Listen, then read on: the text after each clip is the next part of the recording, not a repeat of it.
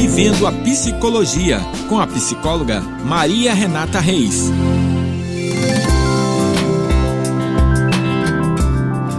Olá, pessoal. Aqui é a psicóloga e neurocientista Maria Renata Reis, falando para o podcast do Rural.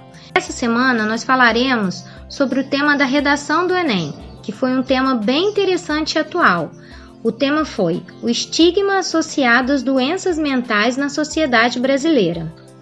Esse tema nos faz refletir sobre a saúde mental e sobre as dificuldades que vêm com os estigmas para a vida das pessoas.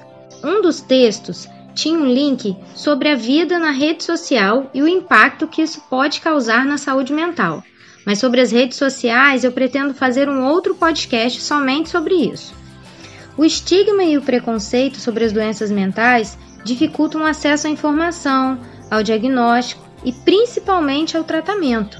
E por conta disso, é muito comum as pessoas terem resistência para procurar ajuda, já que muitos dos distúrbios psiquiátricos e emocionais acabam sendo vistos pelas pessoas como sinal de fraqueza, de frescura, de falta de força de vontade, e algumas até falam que isso é falta de Deus.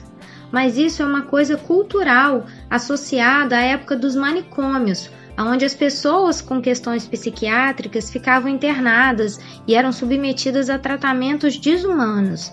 Isso mudou, a nossa sociedade mudou e a gente também precisa mudar em relação a esse preconceito.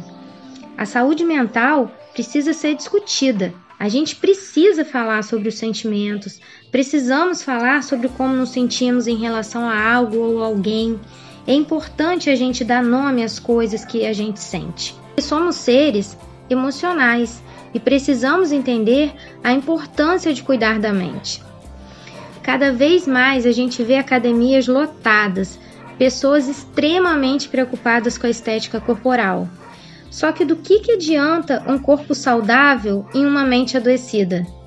Na verdade, nem existe um corpo são em uma mente adoecida. Não podemos separar uma coisa da outra.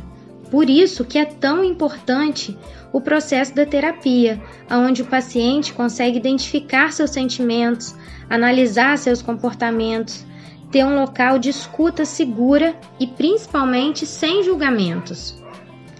Mas se a saúde mental é tão importante quanto a saúde física, por que, que ainda existem pessoas com tanta resistência a pedir ajuda?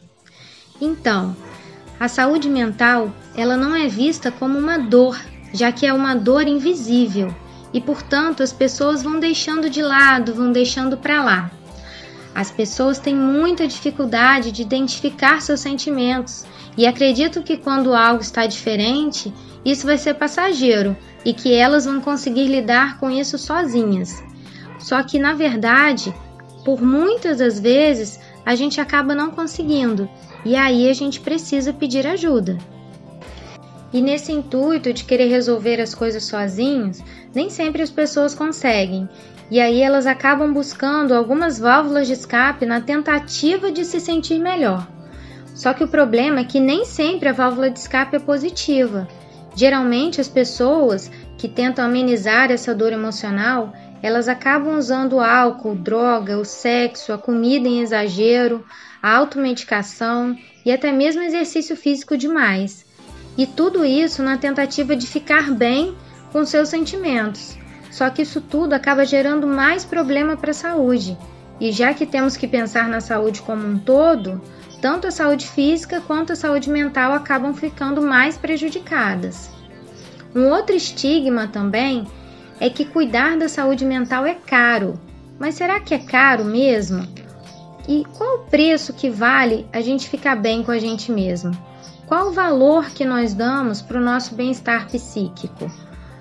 Não posso deixar de falar também do fato de que nem todo mundo está disposto a tratar da sua saúde mental, porque isso tudo dá trabalho e às vezes até dói. Nem sempre fazer terapia, tomar medicação prescrita pelo psiquiatra é tão fácil assim. Às vezes, não nos identificamos com a linha de abordagem do psicólogo ou não nos adaptamos à medicação. haja vista que nem sempre a medicação será indicada em todos os casos. E falar sobre as questões que nos incomodam também pode ser muito doído. Nem sempre somos a vítima da história. Então, diante disso, a gente precisa fazer algo para mudar. E mudar pode ser difícil. Nem todo mundo está disposto a isso. A autorresponsabilidade é um conceito complicado para algumas pessoas. Então, Diante de tudo isso, qual a melhor forma de combater o preconceito em relação aos transtornos mentais? É através da informação, porque a falta de conhecimento sobre os distúrbios psíquicos gera ignorância e aumenta o estigma sobre o tema.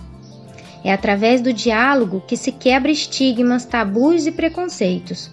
Conversar com amigos e familiares ajuda a desmistificar a doença acolher ao invés de julgar. Procure uma ajuda psicológica caso você esteja passando por alguma situação. Um psicólogo ou um psiquiatra podem te ajudar. Eu sou a psicóloga e neurocientista Maria Renata Reis e esse foi o nosso podcast da semana. Me sigam nas redes sociais, Instagram e Facebook. Até a próxima!